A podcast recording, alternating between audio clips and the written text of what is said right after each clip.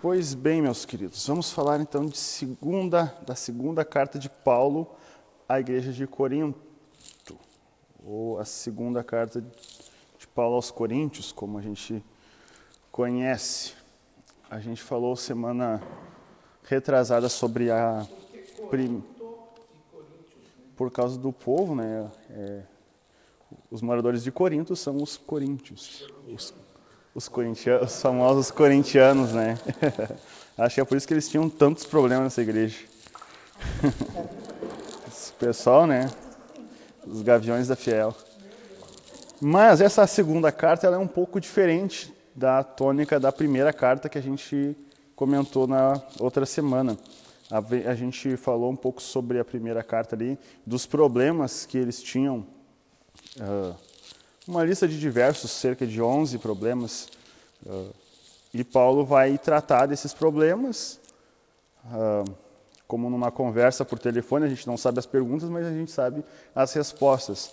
É uma carta cheia de pontos de interrogação, que é o que a gente consegue nos, nos nortear para entender os assuntos que Paulo trata. Não é uma igreja que não conhecia, ou que conhecia há pouco tempo o Evangelho, era uma igreja que já estava há um bom tempo conhecendo o Evangelho. Foi o lugar que Paulo passou mais tempo do ministério dele, foi na cidade de Corinto, um ano e oito meses, lá em Atos 18, se eu não me engano, fala dessa trajetória de Paulo por Corinto, uma igreja que ele mesmo fundou. Paulo, ele sempre foi intencional no ministério dele, na, nas viagens missionárias, então, onde ele parava, ele tinha um tempo, ele ia direto às sinagogas, convencia as pessoas de que Jesus era o Messias, era o Salvador, convencia os judeus, convencia os não-judeus, fundava uma igreja, estabelecia uma liderança, partia para outra. Depois ele voltava e fazia o contato novamente para ver como estava uh, a igreja, se tinha amadurecido, se estava expandindo, levando o evangelho e vivendo uma vida piedosa a Deus. Nessa, nessas viagens de Paulo, ele para em Corinto e ele estabelece essa igreja numa cidade estratégica que todo todas as principais civilizações do mundo antigo passavam por Corinto. Os egípcios passavam por lá, uh, toda, toda, todas as. Até a gente estava vendo esses dias no mapa ali, tem um, uma espécie de córrego entre a cidade para, os, para as embarcações passarem. Então era uma rota que todas as embarcações passavam. Então, como tinha um porto, todo mundo de todas as religiões, de todas as culturas paravam ali. Então, deixava um pouco da sua cultura e aderia um pouco. Então, é um lugar estratégico para o evangelho de Cristo estabelecer com poder para mudar, transformar essas pessoas. Então, Paulo vai para esse lugar, investe tempo ali, porque as pessoas vão chegar ali, vão ver um povo diferente, que não idolatra uh, os deuses falsos, mas que conhece e reconhece Jesus como Messias, vão ser transformados, vão para a sua cidade novamente e vão ser impactados. Então, essa é a estratégia de Paulo e na primeira carta ele trata dos problemas, que são ao todo quatro cartas que Paulo escreve para essa cidade, para essa igreja. A primeira se perdeu, como a gente falou semana passada. Depois tem a segunda carta, que foi a primeira que ele escreveu, relatando os problemas que ele ficou sabendo uh, devido aos da casa de Chloe, que ele fala, né? Que contam para ele: ó, oh, tem um cara que está dormindo com a madrasta, tem pessoas que estão comendo lá na casa dos ídolos, tem gente que está comendo tudo uh, na ceia e não está deixando pelos pobres. Aí Paulo, peraí, vocês estão. Isso aqui virou uma, uma zorra total? Que o cara quer adorar a Deus, mas quer dormir com a prostituta do templo. Não, não, não pode mais, vocês são templo do Espírito. Ah, mas eu quero fazer. Não, vocês não podem mais agir como agiam no passado. Aí ele começa a nortear algumas coisas para a igreja. Ah, a Santa Ceia, ou a Ceia do Senhor, a, o culto memorial a Cristo, ele tem que ressaltar a obra de Cristo na cruz. Não é para você se encher a barriga, se saciar e deixar alguém de fora, porque isso não é sinal de comunhão. Logo, não é ceia. Ceia é um sinal, um símbolo de comunhão entre nós e o que Cristo fez. É um dos poucos símbolos externos que o Evangelho tem, né, que o cristianismo tem. A ceia e o batismo. E Paulo ali, ele, ele dá o norte. E ele é duro nas palavras. Depois há uma visita no intervalo dessa primeira carta, tem um, para essa segunda que a gente vai falar hoje, cerca de um ano e pouquinho de diferença. Ele escreve uma outra carta que não se tem conhecimento. Alguns acreditam que essa outra carta é do capítulo 10 ao 13, que está aqui, mas é uma conversa teológica que não se chega à conclusão. Tem essa carta, a visita, e depois essa carta que a gente vai ver, que é a carta de 2 Coríntios, que é a carta que Paulo mais abre o seu coração e fala. A gente colocou a imagem ali, né? 2 Coríntios, uma carta de todo o coração. A gente vai ver alguns textos e algumas coisas da vida de Paulo que é falado somente aqui algumas verdades uh, que é falado somente aqui. Aqui Paulo ele amplia o ministério da reconciliação. Aqui Paulo fala de um futuro eterno num outro corpo ou um corpo melhorado. Aqui que ele vai dar maiores ênfases. Aqui que ele vai falar também de coleta para ajudar uma igreja pobre, né, a igreja de Jerusalém, com mais detalhes, vai mostrar os princípios que devem nortear isso. E é uma carta que ele quer ou que ele está dizendo, eu amei tanto vocês, custa vocês me amar como eu amei vocês? Parece hoje, se fosse nos dias de hoje, alguém dizendo, me ama. Sabe? A gente ah, Paulo está carente, mas de fato, ele se gastou e se deixou gastar pela vida dessa igreja. Mas parece que agora eles não estão mais uh, reconhecendo Paulo como fundador, aquele que foi lá e fundou, pegou eles cheios de pecado, mostrou o evangelho de Cristo, eles agora até têm dons por causa do ministério de Paulo. Aí, diferente dos nossos dias, que as pessoas podem circular de uma cidade para outra. A gente pode pegar o carro e ir a Gramado tranquilamente, não vai ter nenhum problema. A gente pode sair daqui para Camboriú sem nenhum problema. A gente paga os pedágios ali e a gente não tem satisfação para ninguém. No contexto de Paulo era diferente como o império que dominava, para eu sair da minha cidade e para outra, eu precisava declarar quem eu era, o que eu estava fazendo. Aí surge a carta de recomendação, que é o que a gente vai ver daqui a pouco nesse contexto. Paulo pergunta: por que, que eu preciso da carta de recomendação? Porque essa igreja agora foi influenciada por pessoas, por falsos apóstolos, superapóstolos, que dizem que Paulo é um falso apóstolo, que Paulo não tem interesse neles. E aí eles, como assim? Eu preciso de carta para mostrar quem eu sou, o que eu fiz? Vocês são a minha carta. Eu fundei essa igreja. Eu apresentei o evangelho para vocês. Então eu não preciso de carta nenhuma. Então aqui Paulo também ele vai ser duro e vai mostrar suas credenciais apostólicas. Dizendo, não, não, eu não sou apóstolo que andou com ele em carne, mas eu sou apóstolo porque eu tive com ele revelado. Então eu tenho autoridade para instruir vocês. Coisa que essa igreja estava se perdendo. Vamos ver como ele se apresenta nessa carta. No primeiro capítulo, a saudação é semelhante à da primeira. Eu, Paulo, ele não coloca o título antes do nome, né? não tem o PR, não tem o AP antes. Ele diz eu, Paulo. O significado de Paulo é pequeno, contrariando o significado do seu outro nome, Shaul, nome de origem judaica, que é o cara, um dos maiores da sua, do seu tempo, que é o Saul da mesma tribo de Paulo, Benjamim. Então ele tinha um orgulho dentro da cultura judaica de ter o nome de Saulo. Mas agora, como ele tá, também tem a cidadania romana, ele adota esse nome, Paulo, porque ele não quer uh, criar atritos. E, então, e como o contexto agora todo é romano, gentil, ele vai adotar esse nome Paulo. Então ele tem os dois nomes porque tem as duas nacionalidades. Ele se diz, eu Paulo, chamado pela vontade de Deus para ser apóstolo de Cristo Jesus. Então, o apostolado dele, a função que ele tem, o chamado dele, é da vontade de Deus para ser apóstolo. Ele não foi chamado porque ele tinha todos os requisitos, porque ele vai dizer em alguns textos que ele era um dos menores, não tinha por que ser apóstolo, perseguia a igreja de Deus, mas foi a vontade de Deus que ele fosse um instrumento precioso para pregar o evangelho, como está lá em Atos, quando Deus fala para Ananias orar por Paulo apóstolo, o emissário, né, comissionado para ser o representante de Jesus Cristo. Ele escreve essa carta com o nosso irmão Timóteo. E ele também coloca Timóteo no lugar dele na apresentação. Timóteo é um irmão, é alguém importante. Né? Então a gente vai ver depois essa relação com Timóteo lá na segunda carta de Paulo a Timóteo, né? Esse o que esse irmão que Paulo está aqui do lado dele vai fazer com Paulo e tudo mais a igreja de Deus em Corinto, a todo o seu povo santo em toda a Caia. Paulo sabe que são bando de sem vergonha, que tem fornicação tal que nem no meio dos gentios, mas ele chama de povo santo.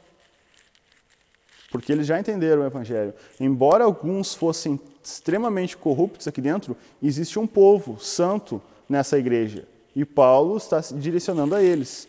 Então ele não coloca todo mundo no mesmo saco e diz: não, vocês, essa igreja não. ou fala mal da igreja, ele vai tratar como povo santo. Trazendo para hoje, nós também devemos, quando a gente fala, às vezes faz uma brincadeira com determinada instituição, igreja, aqui ou acolá, a gente não deve colocar todo mundo no mesmo porque às vezes, embora alguns líderes possam pregar o evangelho falsificado, existem pessoas que estão na sua fé sincera, sendo devotos a Deus. Então a gente não pode tratar esses irmãos de uma forma diferente, porque são povo santo de Deus. Na região da Caia, a região onde que a Corinto era a capital ali na Grécia. Que Deus, nosso Pai, Senhor Jesus Cristo, lhes dê graça e paz. Essa é uma graça e paz, os batistas têm esse cumprimento, que vem da graça, um cumprimento muito popular no meio dos gregos, e ele introduz o paz, o shalom dos judeus. Então é um, é um cumprimento, que, uma bênção que surge em Paulo. E esse formato de apresentação, todos, todas as cartas do mundo antigo tinham. Então Paulo está se utilizando de um recurso que, que era muito popular. Só que o cristianismo, como mudou tudo no mundo, aderiu, se tornou sinônimo hoje, essas cartas, de algo do cristianismo. A mesma coisa os evangelhos, era algo comum dos imperadores, mas os cristãos chegaram, tomaram conta, se tornou um gênero da nossa da literatura bíblica, mas isso era uma coisa popular no mundo antigo. Esse formato de apresentação de Paulo aqui. E ele tem um texto já logo no início, algumas versões vão trazer uh, encorajamento, consolo, algumas poucas vão trazer a tradução ali, a palavra conforto, no versículo 3, ali até o final do capítulo 1, ele vai trazer disso. Louvado seja Deus, Pai de nosso Senhor Jesus Cristo, Pai misericordioso e Deus de todo encorajamento, ou de toda consolação, né? dependendo da tradução. Ele nos encoraja em todas as nossas aflições, para que com o encorajamento que recebemos de Deus, possamos encorajar outros quando eles passarem por aflições. Pois quanto mais sofrimento por Cristo suportamos, mais encorajamento será derramado sobre nós por meio de Cristo. Uh, essa palavra pode ser traduzida melhor como conforto. Deus que nos conforta. Mas a gente não deve pensar no conforto da cadeira confortável, o conforto do acomodado.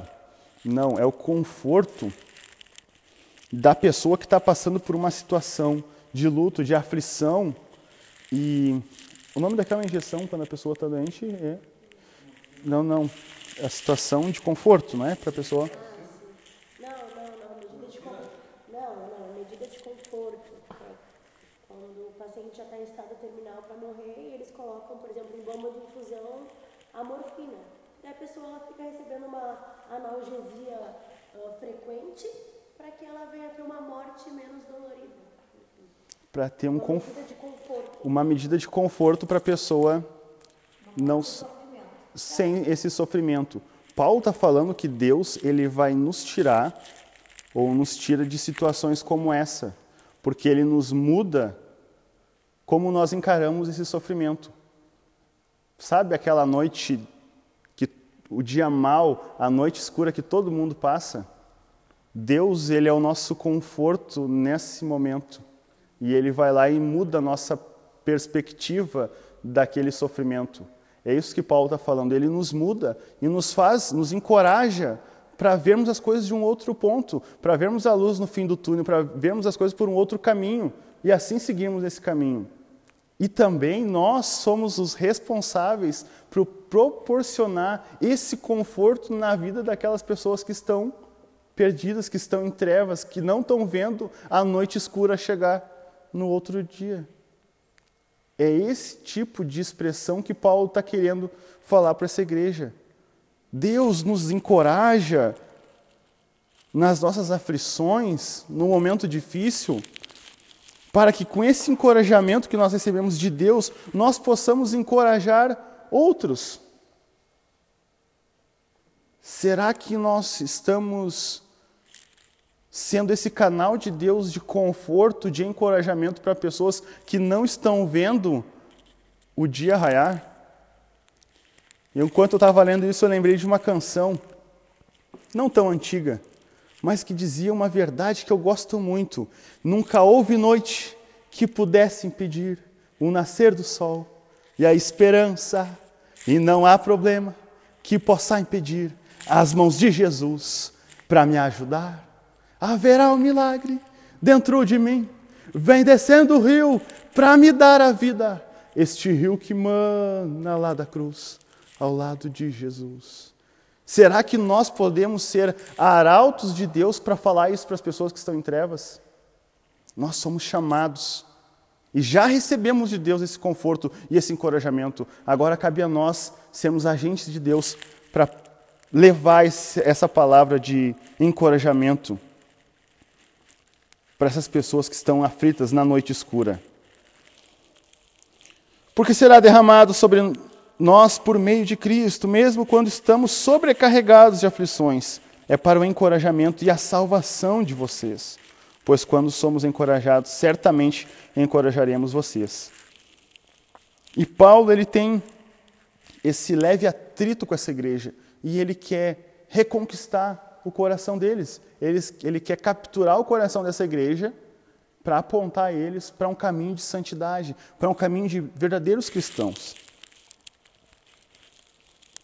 Paulo ele teve alguns planos que ele tratou na outra carta e disse: Eu vou fazer isso, vou fazer aquilo, vou fazer aquilo outro, mas a gente vai ver que no versículo 12 em diante, Paulo apresenta seus motivos por ter mudado de plano.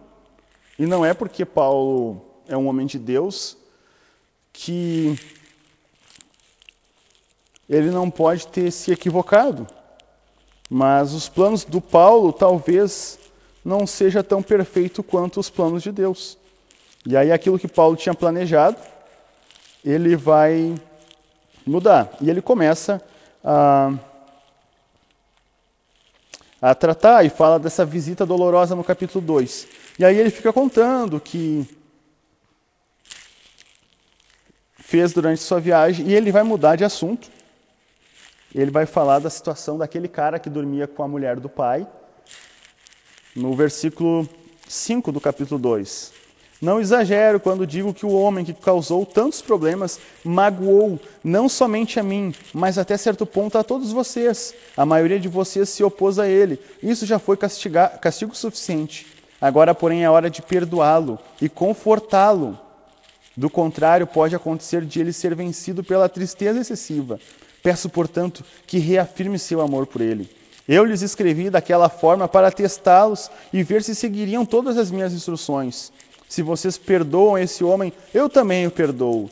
E quando eu perdoo o que precisa ser perdoado, faço na presença de Cristo, que em favor de vocês, para que Satanás não tenha vantagem sobre nós, pois conhecemos seus planos malignos. E aqui ele começa, quando retoma o assunto da viagem, porque que ele mudou de plano, e ele vai continuar isso lá no capítulo 7. Mas esse perdão para o pecador, vocês lembram do que ele falou para o homem que dormia com a mulher do pai? que estava em fornicação, tal, que nem no meio dos gentios, ele manda expulsar da comunhão da igreja, manda expulsar e colocar sobre o domínio de Satanás, para talvez assim se arrependa e por fim ele seja salvo. A excomunhão, lembra que a gente falou semana retrasada? Então, Paulo fala de uma verdade na primeira carta nós precisamos usar a seguinte frase para aquela pessoa que ama o pecado e que está praticando o pecado e que está no nosso meio. Nós precisamos falar a seguinte sentença para essa pessoa: isso é disciplina. Você vai para o inferno se você continuar pecando. Tem que ser falado isso. Paulo falou para esse cara e orientou a igreja que, ó, tirem da comunhão da igreja. E esse tirar da comunhão Primeiro, a gente tem nesse cenário que comunhar, que congregar, que comungar na igreja nos traz benefício, é importante, cai por terra aquele argumento dos desigrejados, eu não preciso congregar, porque, peraí, se eu não preciso congregar, por que, que a sentença para quem peca é tirar do meio da comunhão? Porque na comunhão há benefícios, a salvação, a edificação, a consolo no Espírito Santo. Então, congregar me traz benefícios espirituais, porque eu compartilho dons. Lá em Romanos, Paulo fala isso no início do, da carta. Eu vou quero ir para encorajar vocês, compartilhar um dom e também que vocês compartilhem comigo. Ou seja, no congregar, a comunhão mútua. E a igreja precisa desse congregar. Então, o cara que estava amando o pecado, vivendo no pecado, a disciplina é: tira do meio de vocês, lance-o a Satanás, para que talvez ele se arrependa. E a igreja, às vezes, muito tempo, fez muito bem isso, expulsa, tira do seu meio. Mas e se ele se arrepende, Paulo agora vem com a reconciliação, com perdão, com amor, com conforto para o arrependido. Se arrependeu, a igreja é o meio de restauração agora. A comunhão tem que ser restaurada, a tua vida espiritual tem que ser restaurada. E a igreja precisa exercer esse ministério. Não é só expulsar para disciplina e expor o pecado, mas também trazer para perto para confortar, para perdoar e para amar. E Paulo trata desse ponto. A igreja tem que ter esse equilíbrio. Ser dura e dizer, tá pecando, tá amando o pecado, tu vai para o inferno. Tu está longe da comunhão, tu está longe de Deus. Mas se a pessoa demonstra arrependimento, eu tenho que trazer para perto. Eu não posso abandoná-lo nas trevas para que o propósito de Satanás, porque nós conhecemos seus planos malignos. Então nós não podemos deixar aquela pessoa que demonstra arrependimento, que quer mudar de vida, exposta aos planos de Satanás. É missão nossa fechar a porta dos fundos da igreja. Amém?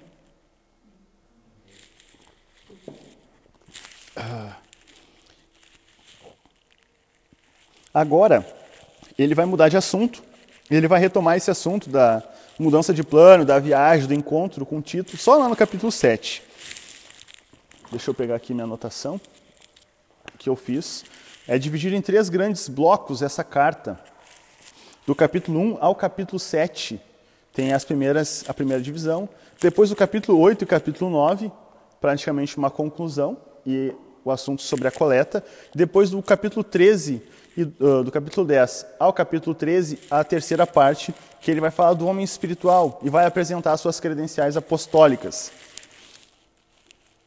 Então, ele fala da, do agradecimento no, no início, fala dessa mudança de plano, a, da punição para o pecador que se arrepende, ali até o versículo 11. Agora, o não encontro com Tito, no capítulo 2, ainda 14 até o 17, ele vai falar desse que ele não encontrou, até o 16, na verdade, né, que ele não encontrou o Tito, o seu companheiro. E ele vai falar algo interessante.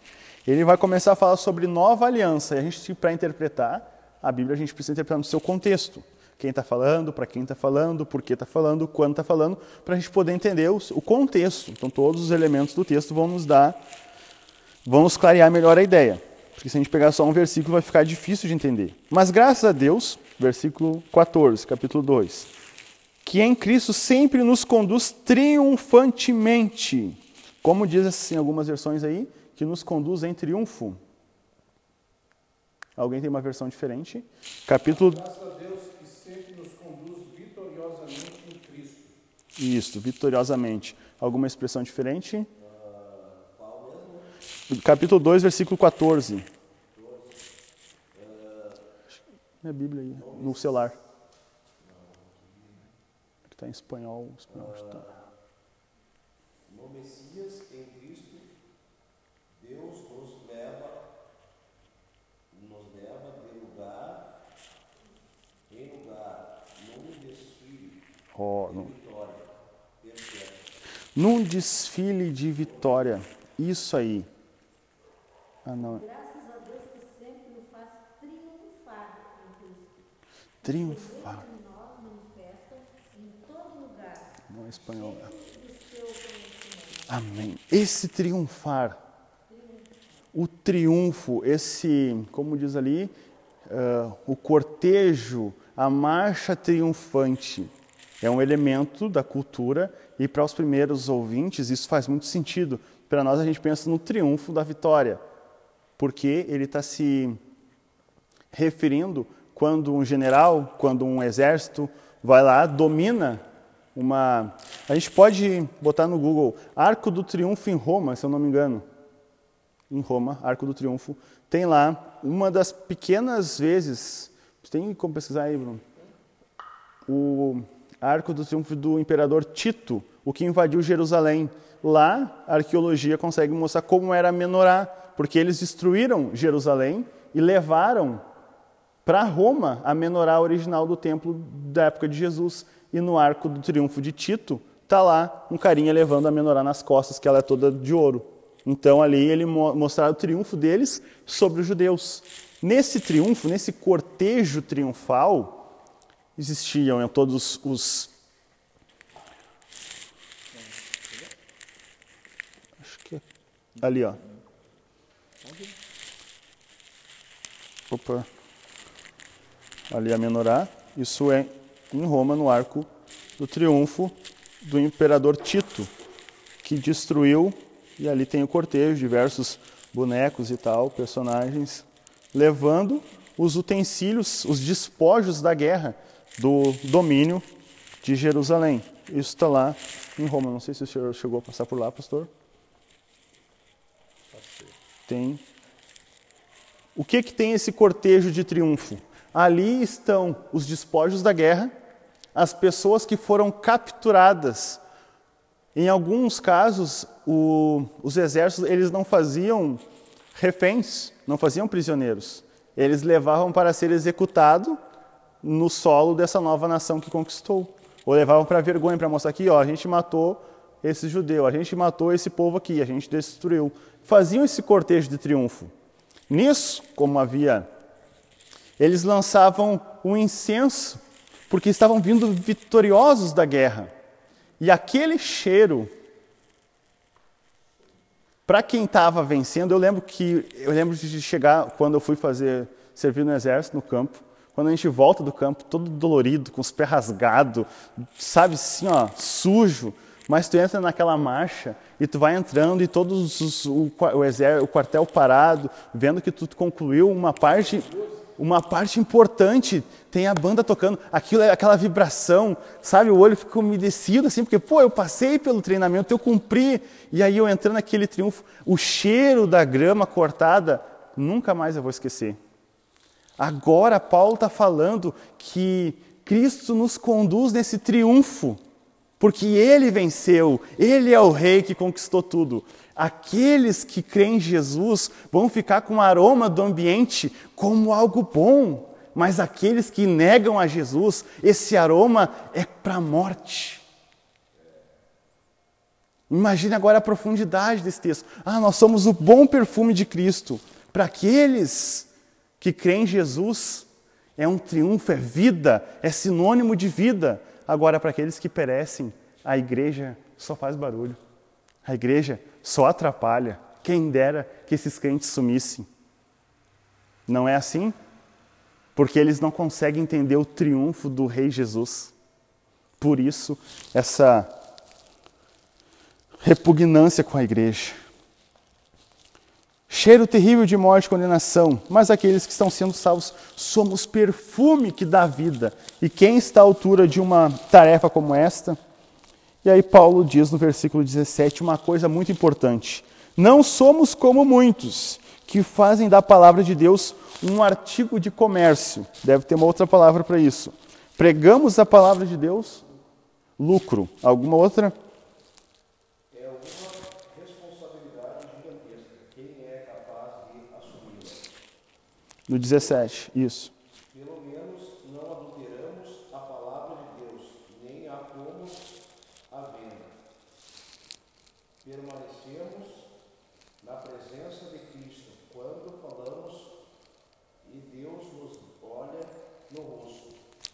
responsabilidade gigantesca. Quem capaz de assumi-la? No 17, isso. Amém.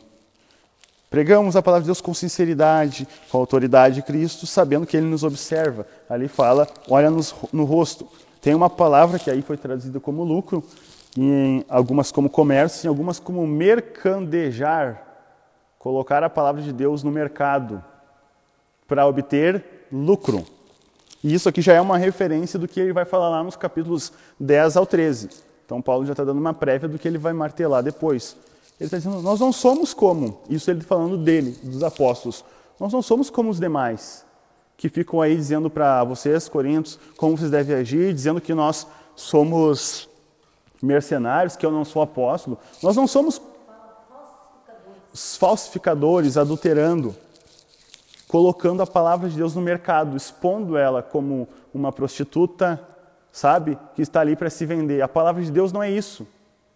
Porque existiam o quê? Mercenários, pessoas que viviam itinerante pregando o evangelho, pregando a mensagem de Jesus Salvador em troca de dinheiro. pois é. E sempre teve, porque isso é coisa, é cultura como da origem judaica. Os judeus tinham os mercenários que expulsavam o demônio, os exorcistas pagos. Então, alguns davam certo, alguns não davam. Agora, no cristianismo, tem pessoas que pregam o evangelho, mas por dinheiro, querendo ter o lucro. Chegavam com uma carta de recomendação que ninguém sabia de onde era. Aqui, ó, eu sou apóstolo, mas não andou com Jesus, não viu Jesus morto, não viu Jesus ressurreto, mas tinha uma carta dizendo: Não, eu sou apóstolo, eu posso pregar. Pregava, pedia dinheiro para essa igreja e seguia.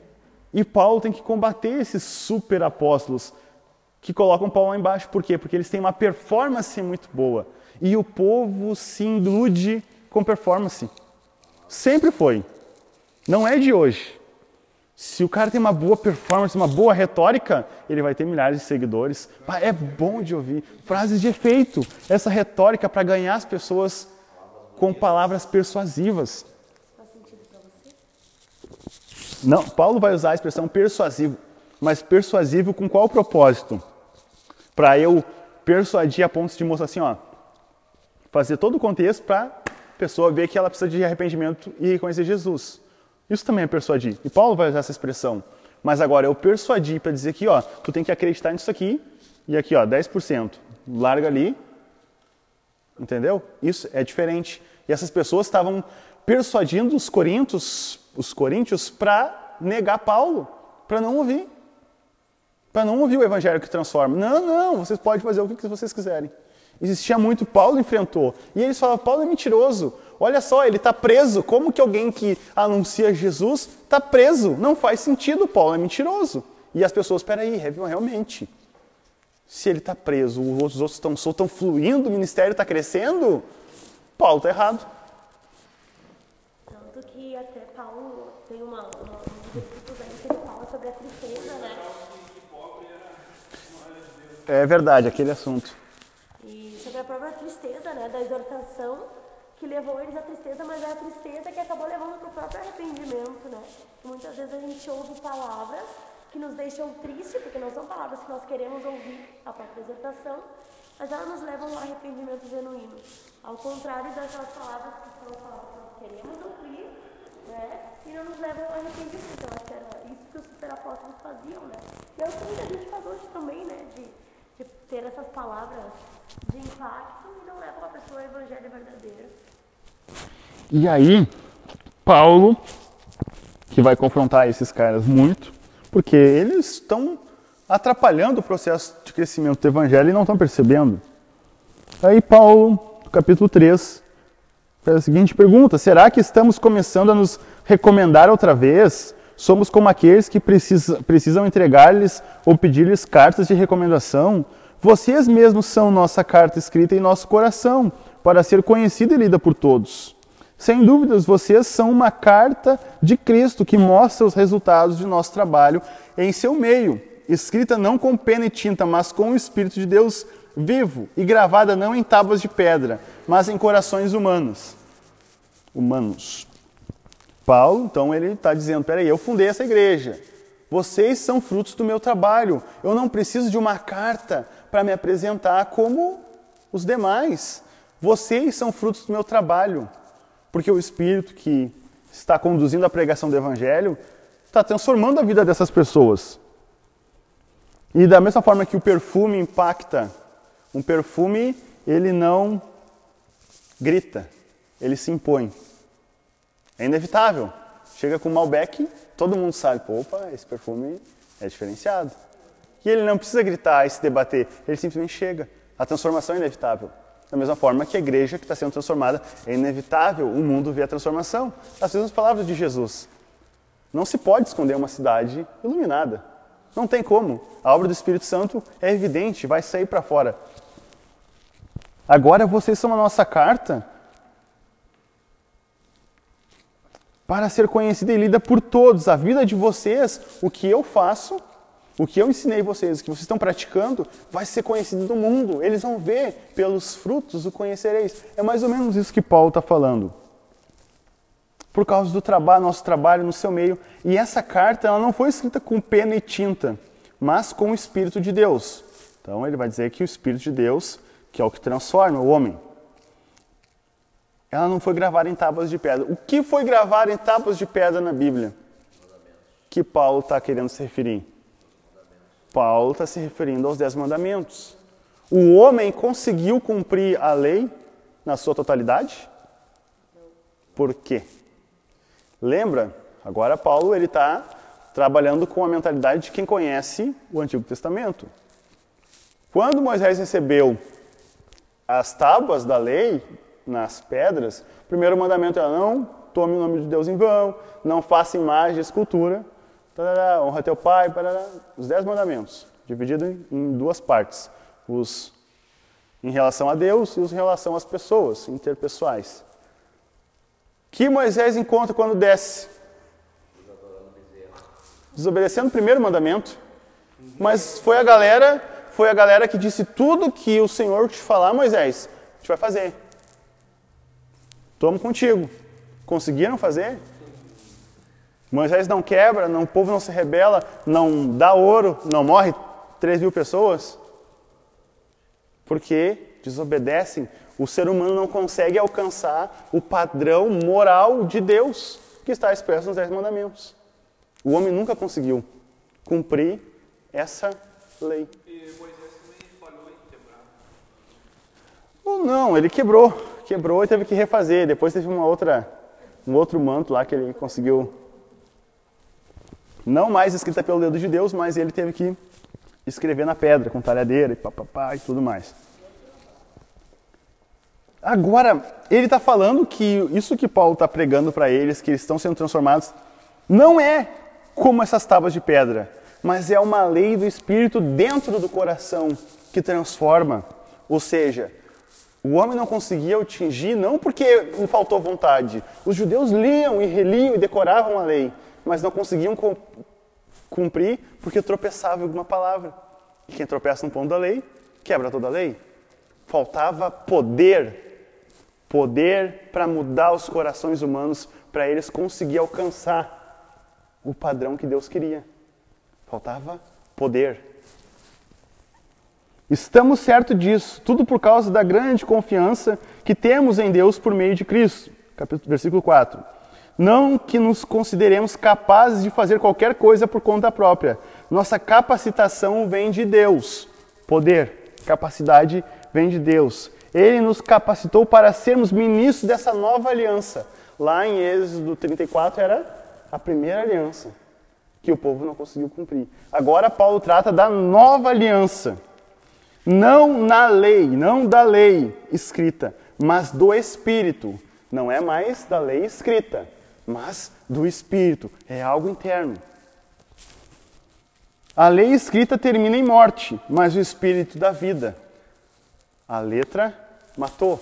Quando eles não conseguiram cumprir os dez mandamentos, Moisés quebrou indignado, fez comer água com o ouro, morreram porque não cumpriram o mandamento. É impossível para o homem. Mas quando o Espírito desceu, capacitou Pedro, ele prega o Evangelho, 3 mil que estavam mortos em pecados, nascem para a vida, nasce para o Espírito. Então a lei mata, mas o Espírito dá vida. A letra vai matar. A lei do Antigo Testamento é inalcançável para o homem natural, mas o Espírito que regenera nos faz ter vida no Espírito. É isso que o texto está falando. É esse o contexto. A letra mata, mas o Espírito dá vida. É esse o significado do texto. E é essa tabela de comparação que Paulo. E Paulo vai mais adiante. E digo mais. Como... A glória da nova aliança. O antigo sistema, ou. Vamos ver como é que é a tradução para o antigo sistema ou antigo o ministério que está falando das leis gravadas em pedra, terminava em morte, embora tivesse começado com tamanha glória que os israelitas não conseguiam olhar para o rosto de Moisés. Como Moisés desce do monte, brilhando o rosto, mas o povo não consegue. Aí Moisés tem que colocar um véu sobre a cabeça para poder falar ao povo. Acaso não deveríamos. Tá, esse aqui está falando do brilho, versículo 8. Acaso não deveríamos esperar uma glória muito maior no novo sistema que se baseia na obra do Espírito? Agora, nós não vamos esperar, não precisamos esperar um, o nosso rosto brilhando mais que o de Moisés. Não precisamos. É o que Paulo está falando, porque se a nova aliança é superior à primeira, o de Moisés brilhava e o povo não conseguia, o nosso vai brilhar muito mais. E isso aconteceu, há relatos na história da igreja de pessoas, de irmãos que tiveram seu rosto brilhando pela glória de Deus. Mas não é isso que Paulo quer que a gente espere.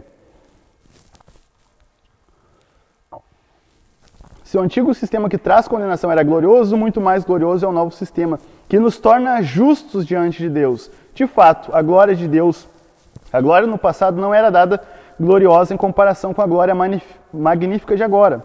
Portanto, se o antigo sistema que foi substituído era cheio de glória, muito mais glorioso é o novo, que permanece para sempre. Moisés ficou com o rosto brilhando para sempre? Não.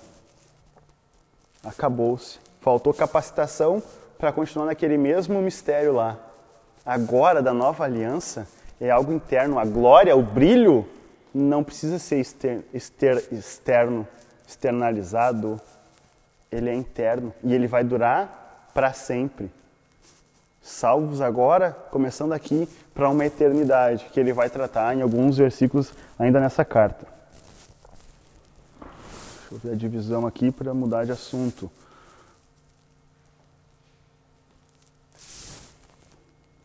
Versículo 12.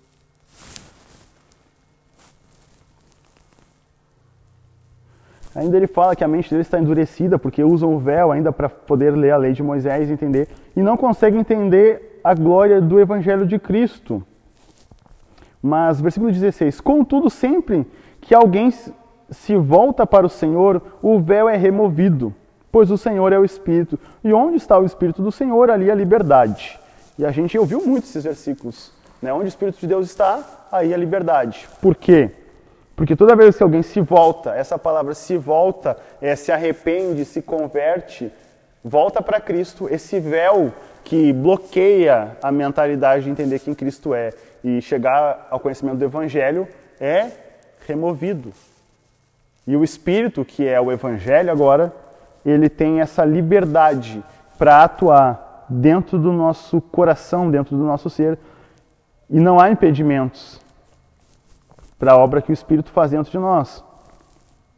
Portanto, todos nós, dos quais o véu foi removido, podemos ver e refletir a glória do Senhor. E o Senhor, que é o Espírito, nos transforma gradativamente a sua imagem gloriosa, deixando-nos cada vez mais parecido com Ele.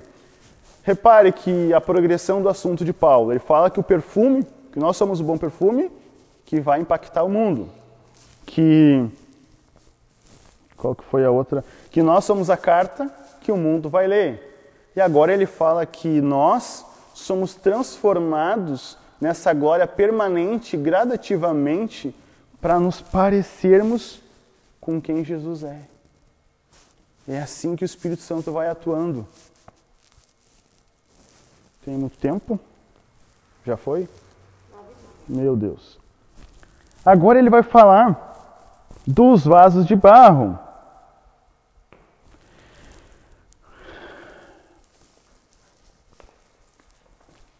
Contar a história que eu li de um livro quando estava estudando. Tinha um um embaixador que se comunicava no período da Guerra Fria entre Londres e Estados Unidos. E tudo que era assunto muito importante, eles não faziam ligações. Eles tinham um avião que fazia o percurso diariamente. Mandava numa lote dentro desse avião os conteúdos importantes para ninguém achar.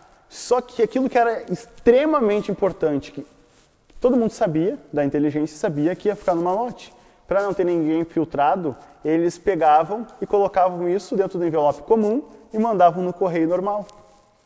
Assim ninguém sabia que aquilo que era extremamente importante estava dentro do envelope comum.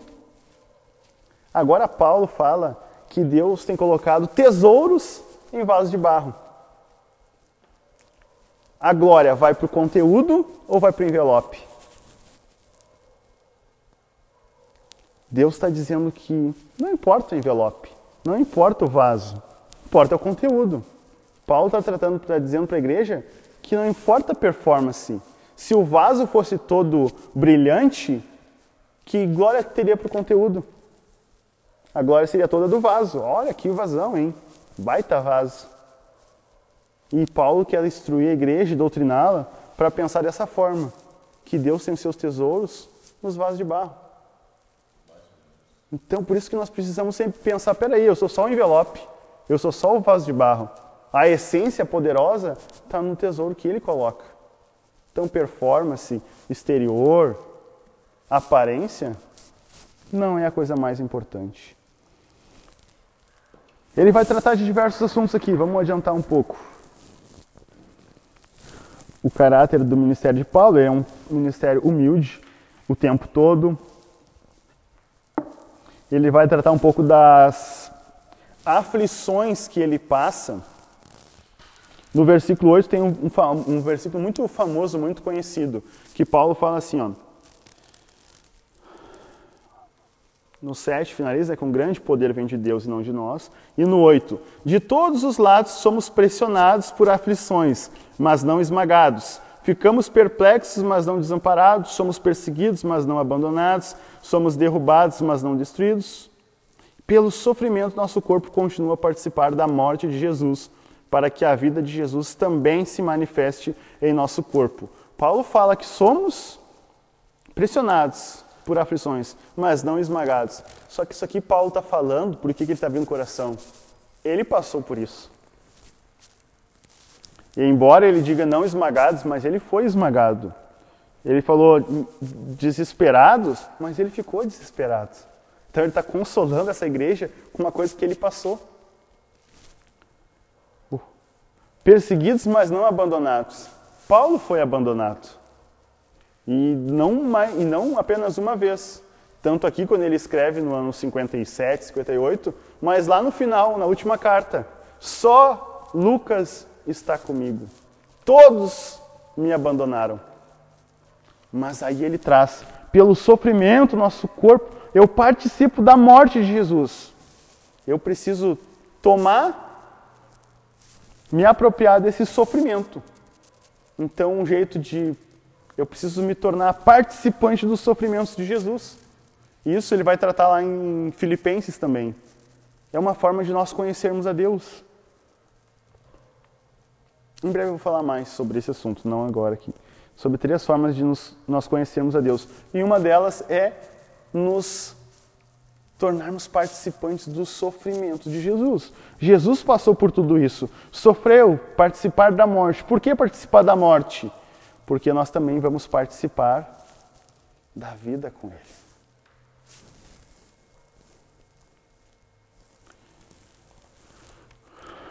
Nunca desistimos, vamos ver aqui. Agora ele tem uma longa caminhada pelo ministério da reconciliação, certo? No capítulo 5 em diante, sabemos que quando nosso corpo terreno, esta tenda em que vivemos se desfizer, teremos um corpo eterno, uma casa no céu feita para nós pelo próprio Deus e não por mãos humanas. Na tenda terrena, gememos e desejamos ansiosamente nos vestir com o nosso lar celestial como se fosse uma roupa nova, porque de fato nós vestiremos com um corpo celestial e não ficaremos despidos. Enquanto vivemos nesta tenda, que é o nosso corpo terreno, gememos e suspiramos, mas isso não significa que queremos ser despidos. Na verdade, queremos vestir nosso corpo novo, para que este corpo mortal seja engolido pela vida. Deus nos preparou para isso e, como garantia, nos deu o Espírito que, que Paulo está falando aqui? É aqui que ele aborda com mais detalhes essa, ideia de eternidade. A gente tem a ideia da Capela Sistina de que a gente vai para um céu de luz e algumas pessoas vão para o inferno de trevas. E esse é o imaginário popular. É um céu, um lugar branco que todo mundo vai passar. Mas o que a Bíblia diz sobre isso? A Bíblia está falando, Paulo está desenvolvendo a, essa doutrina, dizendo que o nosso lar é como uma roupa para se vestir. Ele não está falando de um lugar, de uma grande cidade que a gente vai entrar sem ter esse corpo. Porque o imaginário popular é que a gente morre e a gente vai se tornar agora uma alma, um espírito sem corpo, despido. Saiu do corpo, não tem mais a roupa que protege a alma, o espírito. Paulo está dizendo não. Nesse período intermediário, até o Senhor volte, nós vamos vestir uma nova roupa. E essa nova roupa ele chama de lugar para onde nós vamos. Que loucura isso, né? Não feitas por mãos humanas. A expressão que ele quer dizer, o corpo humano é gerado por que nós nos reproduzimos e tudo mais. Então é feito de matéria humana. Mas essa tenda terrena, ele é um construtor de tenda, todo mundo, a grande maioria, morava em tendas. Essa tenda terrena vai ser transformada. E aqui ele compara com o nosso lar celestial que nós vestiremos. Como se fosse essa roupa nova, porque de fato nos vestiremos com o corpo celestial e não ficaremos despido. O que, que a gente tem nesse pequeno detalhe? Haverá uma transformação do corpo, da matéria, em uma outra espiritual, como Jesus ressurreto, que é a primícia como Elias e Moisés na transfiguração. Nós não sabemos os detalhes, a Bíblia não dá esses detalhes, mas ele fala de algo que nós vestiremos. E todo, desde o Antigo até no Novo, fala de nos revestirmos, principalmente o Novo, nos revestirmos da armadura, nos revestirmos. E agora ele está falando que nós teremos, o nosso lar celestial é algo que nós vestiremos. Como será isso? Só depois da morte ou quando Jesus voltar e nos buscar. Mas a Bíblia não fala necessariamente o céu é um lugar. Olha só, João 14 fala: "E eu vos levarei para que onde eu estiver, vocês também estejam". Que lugar é esse? A Bíblia não dá a pista do lugar. Aí é uma grande, para quem está ouvindo, não vou explicar tudo, e para quem está aqui também, é um outro ramo escatológico, mas muito interessante. Então, nossa mentalidade não tem que ser essa da Igreja Católica, de um céuzinho branquinho. Oh! Não. Vai ser muito mais interessante. E esse corpo nosso limitado, com dores no joelho, com excesso de peso, provavelmente não vai ser empecilho. Pressão alta, veia entupida, fome. fome. Esse corpo será diferente. E é algo extremamente importante. Mas Paulo ele não dá todos os detalhes. Embora Paulo, que conheceu coisas do terceiro céu, ele almeja muito. É tão bom. Olha só como isso é tão bom para Paulo. Paulo que sabe como vai ser, mas não revela para gente. É brincadeira ele diz que, lá em Filipenses 1 e 23, uma hora eu prefiro estar com Deus lá, me apropriar desse meu novo corpo, porque tem espinho na carne, ele é, foi chicoteado, ele apanhou, ele sofreu um naufrágio, foi abandonado, está sozinho, está com frio lá em, em 2 Timóteo, me traz uma capa, que nem uma capa eu tenho para morrer de tuberculose daqui. Ele não sabe se prefere pregar o evangelho ou ir para esse lugar eterno. Olha como pregar o evangelho é algo tão bom, que Paulo que sabe como vai ser o futuro. Não, não, eu quero estar, mas eu também quero estar aqui pregando com vocês. E a gente às vezes faz de má vontade. E o Paulo é o único que sabia e não nos contou como é que vai ser. Portanto, temos sempre confiança, porque vivemos por fé e não pelo que vemos. E só nessa pequena frase do capítulo 5, versículo 7, se estenderia. Vivemos por fé e não por vista. E eu passei um tempo assistindo uma, praticamente uma aula toda agora por causa dessa frase. Fé, o oposto da fé na Bíblia não é incredulidade. O oposto da fé é a vista, é ver. Mulher de Ló olhou, pecou. Eva olhou e pecou. Com mais outros personagens. O Ló olhou para as planícies certas e rateou. Tiago fala que alguém é engodado e tarará, porque a concupiscência, porque viu aquilo.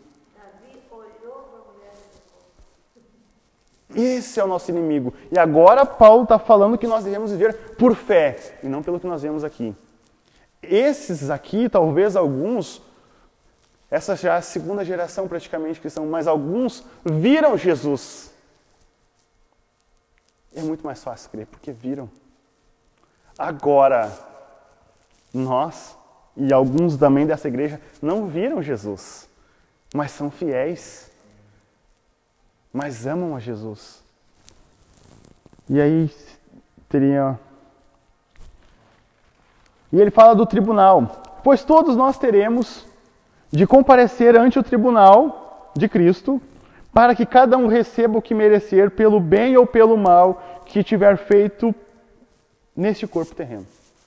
Paulo ele foi o pregador da justificação pela fé. Eu sou salvo somente porque eu tenho fé em Jesus. Não preciso de obras para que ninguém se glorie. Eu não preciso fazer para ser salvo. Mas agora ele está dizendo que nós receberemos recompensa de Deus conforme o que nós fizermos no corpo. E esse tribunal de Cristo, pelo que a gente conhece escatologicamente, não é um tribunal para condenação de quem vai padecer a eternidade e de quem vai para o céu eternamente. Parece ser um tribunal para cristãos, para quem for fiel, para receber galardão. É assim que é aceito a recompensa de ter sido fiel a Deus. Parece ser assim. É a ideia mais aceita desse tribunal de Cristo. Diferente do trono branco que vai ser apresentado em outras passagens. Que ali é dividido os bodes das ovelhas, as pessoas que vão arder eternamente. Ah, é assim. Desenrolar escatológico, mas não vem ao caso. Mas, de qualquer forma, receberemos a recompensa pelo que fizermos nessa carcaça aqui. Uma vez salvos, temos a obrigação de gastarmos agora a energia desse nosso corpo em coisas, em boas obras. Não para salvação, mas por causa da salvação. Porque nós somos salvos, agora nós precisamos glorificar a Cristo em nosso corpo. Ele fala em Tessalonicenses, fala em Coríntios, pra, na primeira, se eu não me engano. Eu vou receber recompensa se eu fizer as coisas de todo o meu coração para Deus. A gente abriria um parêntese que dá para falar sobre fazer coisas para Deus em troca de recompensa. Será que é mérito? Já passou do horário? Não vai dar para entrar nesse assunto, mas é muito bom. E fala de tribunal, de acertos de contas. No próximo versículo, no 11, quando ele muda de assunto, ele tem uma frase muito boa. Assim, conhecendo o temor ao Senhor, procuramos persuadir outros. Ou seja, não vou perder meu tempo, porque eu sei que tem que acertar contas com Cristo. Eu preciso persuadir outras pessoas. Deus sabe que somos sinceros e espero que vocês também o saibam. Estamos mais uma vez recomendando e parará. Eu preciso pregar o Evangelho. De qualquer forma, o amor de Cristo nos impulsiona e assim por diante. E aí o título de algumas Bíblias deve ser Embaixadores de Cristo. Nome de igreja também, né?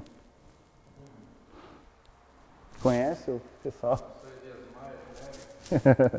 Minha mãe era dessa igreja. Diga, sim. Uma coisa que o 13 diz ó, que isso aqui me deu meio que nó. Ai, Jesus. Se enlouquecemos, é para Deus. E se conservamos o juízo, é para vós. Eu li isso aí há pouco tempo. a explicação. Ele usa a palavra louco, né? Lembra que ele, em alguns textos, acho que foi na primeira carta, que eu me faço de louco para os loucos, para ganhar os loucos, de sábio para os sábios. Isso. Agora aqui ele diz eu, cadê o 13? Se eu faço esse esforço para parecer louco, para ser incompreensível para os outros, para ganhar os outros, é porque eu tenho em vista ganhar vocês. Se nós mantemos esse juízo, essa lógica, eu estava lendo isso aqui. Também o intuito tem por da minha da minha loucura ou do meu juízo é por vocês. Quer ver? Eu estava lendo isso aqui agora. Cadê a explicação de Paulo?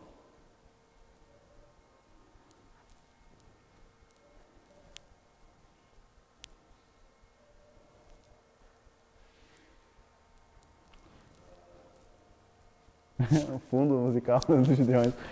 Tá, aqui. Isso. Essa tua. Se eu agir loucamente, fiz isso por Deus. Se eu agir de maneira sensata, foi por vocês. O amor de Cristo me impulsiona a tais extremos. Seu amor tem a primeira e a última palavra em tudo que fizemos. Ele está falando de sermos embaixadores, de conhecermos a de- o temor do Senhor, porque há um acerto de contas. Se ele enlouquece e se desgasta noite a fios que ele estava falando e passando, é para dar glória a Deus, porque ele está pregando o Evangelho para honrar Deus. Se ele mantém e tenta ter um controle e administrar a vida dele, é por causa desse povo lá, é verdade. Eu estava lendo isso aí hoje, hoje, mas é Eu hora que eu não marquei isso aqui.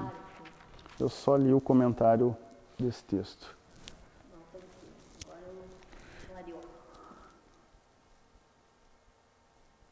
é. Ah, reconcilia- No capítulo 5, no final, ele fala do ministério da reconciliação e tudo mais, certo? E a gente já falou um pouco, mas tinha mais coisas importantes para ser falado. Ah, uma curiosidade. Capítulo 6, versículo 1 e o 2 tem uma expressão que eu não sabia e que Agora faz todo sentido nas outras passagens da Bíblia. Isso. No 6 e 2 a gente viu ali, ó, pois Deus diz: No tempo certo eu ouvi, no dia da salvação eu lhe dei socorro. Isso aqui é o Salmos 116. E Paulo, ele usa uma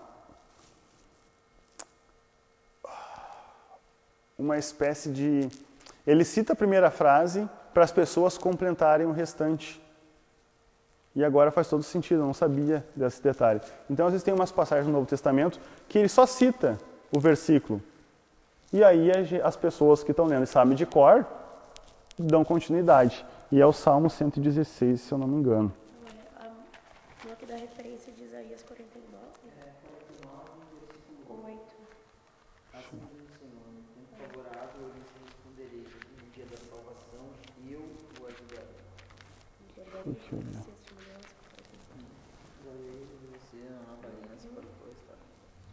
E como é que é? Isaías, Não o que o texto diz lá. o texto diz, eu ouvi no tempo favorável e o socorri no dia da salvação. Ah, isso 6.2, né? Uhum. Isaías 49, 8 diz, assim diz o Senhor, no tempo favorável eu lhe responderei, e no dia da salvação eu o ajudarei. Isso. Continua, né? Aham. Salmo 116. Amo o Senhor, porque Ele ouve a minha voz e as minhas orações, porque Ele se inclina para ouvir. Orarei enquanto viver. A morte me envolveu com suas cordas e os terrores da sepultura me dominaram.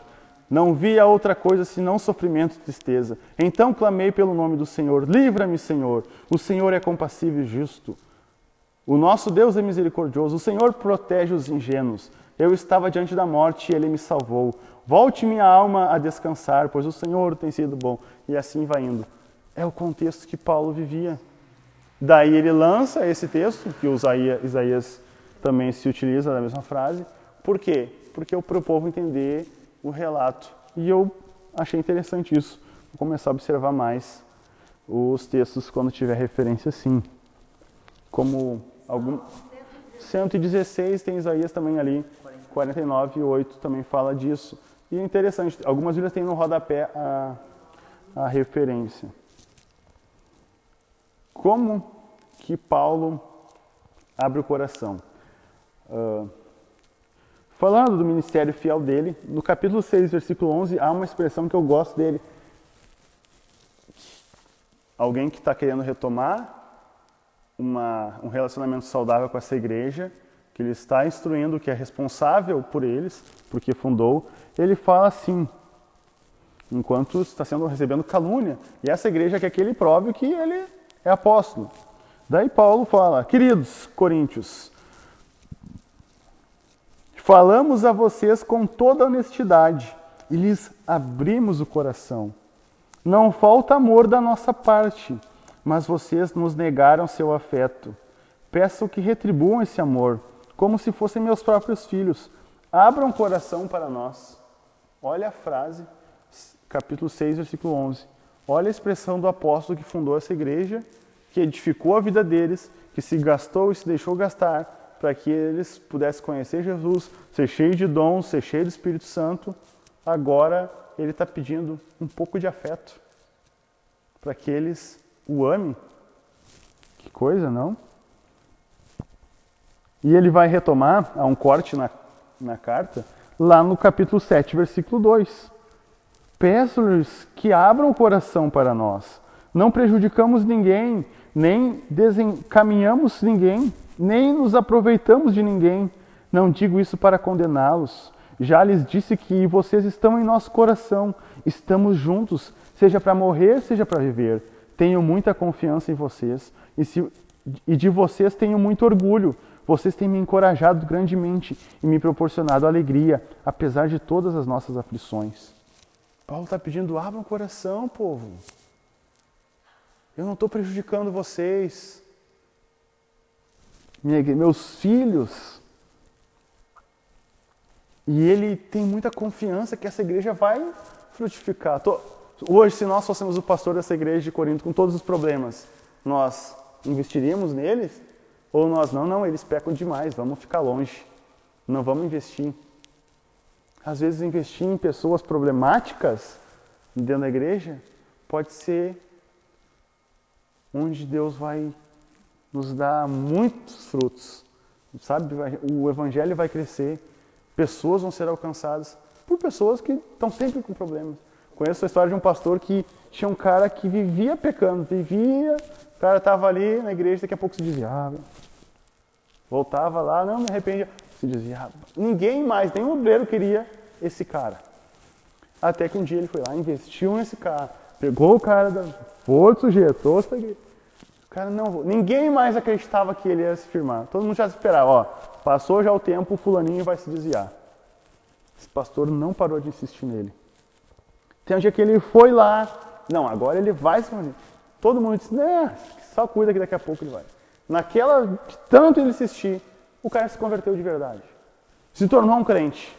Mudou de vida. Se tornou líder na igreja. Começou a trabalhar com pequenos grupos. Foi um dos maiores líderes de pequeno grupo. Multiplicou. A igreja expandiu através daquele sem vergonha que ninguém mais acreditava. Paulo está recomendando, e ele vai falar isso, ou não sei se já falou, ele vai recomendar, acho que é mais à frente. Essa não, os coríntios, lá para os macedônios, os coríntios são, é uma das que eu mais me orgulho, tenho orgulho deles pode ter certeza que eles não vão falhar. Paulo fala isso. Tinha convicção de que eles iam dar o melhor deles. Só que Paulo sabe o que está dando. Mas aí ele vai para correção, ele vai para estimulação, ele vai para pregar, ele vai para mostrar, para confrontar. Daí, no capítulo 7. Versículo 5 ele retoma aquele assunto de que chegou a Macedônia, de que encontrou Tito, estava triste, desamparado, mas com a chegada de Tito ele ficou alegre, ficou contente. Olha só, o cara estava tão mal que a chegada de Tito com notícias boas o estimulou, o deu vida. Ou seja, a igreja não se faz no singular. A igreja, nós precisamos de pessoas para somar conosco. Daí Tito dá boas notícias, dá notícias ruins, mas que vem com tristeza, que produz o arrependimento, as situações passadas. E agora, do capítulo 8 em diante, que ele está elogiando e tudo mais, eu não lembro de ele fala dos macedônios aqui. Mas enfim, ele vai falar. Agora, irmãos, depois que ele fala, olha no versículo 7, finalzinho, capítulo 7, versículo 16, finalzinho. Fico muito feliz por poder ter plena confiança em vocês. Deu todas as os xingamentos, os confrontos, elogiou, estabeleceu algumas coisas que precisava na carta. Agora, do capítulo 8 a 9, ele vai tratar da coleta para os santos de Jerusalém, que foram atacados por uma imensa uh, pobreza, fome, calamidades e precisaram de ajuda das outras igrejas. Lembra da igreja de Filipos, que manda uma oferta generosa, o pessoal da Galácia. Agora Corinto também é diferente. Mas espera aí, Paulo está dizendo, ó, oh, eu elogiei vocês lá, não espero menos. Graças a Deus, porque nós temos Paulo falando de coleta na igreja. E é nessa carta que a gente lê muitas vezes para oferta, não é? É o texto que a gente não tem texto para ler, né, Bruno? A gente vai lá em 2 Coríntios 9, porque ali tem o texto para oferta. Por causa dessa situação, a gente foi abençoado. Daí no capítulo 8, do versículo 1 ao 8, ele vai falar dos exemplos dos macedônios e tudo mais. A igreja de Filipos ficava nessa região e tudo mais. No capítulo 8 até o versículo do 1 ao 8. Depois ele vai falar no capítulo 1, vocês conhecem a graça de nosso Senhor Jesus Cristo, embora fosse rico por amor. E do capítulo, versículo 9, né? Ele vai falar do exemplo de Cristo, que é generoso, de Cristo, que é rico, embora fosse rico por amor a vocês, ele se fez pobre para que por meio da pobreza dele vocês se tornassem ricos. Bênçãos que só Cristo pode dar. Ricos em tantas outras coisas. E a gente falou lá em Romanos, mas não vou entrar nesse mérito. Depois ele fala que isso é uma questão de honra, do versículo 10 até o capítulo 9, versículo 5 a gente pode falar, ali ele fala de questões de honra. Depois do capítulo 6, do cap... versículo 6 ao 15, ele fala de questão de mordomia, mordomia, de serviço cristão, por que, que tem que ofertar e tudo mais. Versículo, ele vai falar aqui dentro de princípios da natureza, de princípios da natureza divina, de princípios da natureza cristã, tudo ali dentro do capítulo 9, tá? E o porquê que ele tem que contribuir generosamente, não por tristeza. Do capítulo 10 ao 13, Paulo vai falar de coisas espirituais, vai falar, apresentar as suas credenciais apostólicas e vai, des, e vai defender contra os falsos aquilo que é, ele falou lá no versículo, lá no capítulo 2, se eu não me engano, né? no capítulo 2, versículo 17. Agora ele vai tratar de uma forma mais ampla. E do capítulo 10 em diante, ele vai falar de da armadura de Deus, para quem está ouvindo, que eu fico mais calma depois, né? Que o pessoal me pede. Capítulo 10, versículo 1 ao 6, fala da armadura espiritual. Do capítulo 10, 7 ao 18, fala da autoridade construtiva. Fala de uma apreensão justificável lá do capítulo 11, versículo 1 ao 6. Um abatimento dele no capítulo 7 ao 15 Depois tem uma divisão do capítulo 11, 16 ao 33.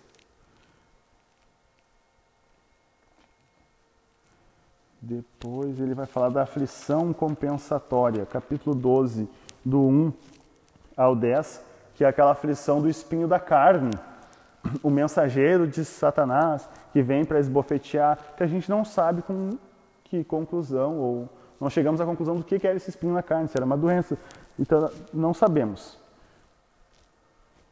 mas era uma fraqueza que gerava o aperfeiçoamento. Isso eu anotei há muito tempo para citar na imersão, faz meses que está aqui. E essa fraqueza gerava o aperfeiçoamento, porque a minha graça te basta. E o meu poder se aperfeiçoa na tua fraqueza. E Paulo ele tem revelações dos céus e ele é limitado, não pode contar, mas e só nessa carta ele fala de coisas interessantes sobre isso. Depois do capítulo 12, versículo 11 e 13, fala dessa confirmação suficiente, tá? É o título para esse texto, depois vocês leem. Capítulo 12, 14 ao 18. Associação benéfica. Deixa eu ver o que, que ele fala aqui. Tá ok. Eu tenho cinco minutos, então vou correr aqui. Isto. Depois aspereza defensível, capítulo 13, do 1 ao 10, que ele vai falar, dar alguns conselhos final, terceira vez que ele vai visitá-los e tudo mais. E depois ele se despede do capítulo 11 ao 14. Não dá para tratar todos os assuntos com maior detalhe. Tem umas coisas anotadas ali, mas não vou entrar nesse detalhe. Então, para quem vai ouvir depois, fica gravado. Ah, o que, que eu tinha anotado aqui? A gente vai retomar esse assunto em outras cartas, aos poucos. O, o, teor principal desses assuntos, que é a defesa de Paulo e falsos apóstolos e tudo mais, e algumas prova, provações de Paulo. Uh, acho que quando a gente falar sobre as cartas pastorais eu conto um pouco mais de coisas que estão aqui. Não vai ser preciso entrar agora. Alguma coisa mais a acrescentar para a gente encerrar? Não? Não? Tudo bem, pastor, tudo bem. O pessoal está cansado. Eu acredito que é isso. Mais uma carta que a gente comenta rapidamente. Espero que tenha sido de proveito para todos. É, para a gente entender o panorama bíblico entender que não é um livro aleatório. Quando a gente for ler novamente, espero que alguma ideia falada aqui fique gravada para os irmãos serem edificados e também possam edificar outros encorajar outros. Amém? Vamos orar para encerrar? Senhor, muito obrigado, Deus, por essa noite aqui. Obrigado por esse período de podemos conversar e tratar de algumas ideias importantes da tua palavra. Nos ajude, Senhor, a nos edificarmos e a priorizarmos tua palavra em nossas vidas, Senhor. Muito obrigado, abençoe a cada irmão que está presente aqui, os irmãos que irão ouvir depois, Senhor. Nós te agradecemos, que venhamos amar tua palavra, amar, Senhor, meditar nela de dia e de noite, Pai. Muito obrigado, que cada um que está aqui, está ouvindo, seja influenciado, Senhor, pelo amor e devoção à tua palavra, Pai. Nós te agradecemos por tudo, Senhor.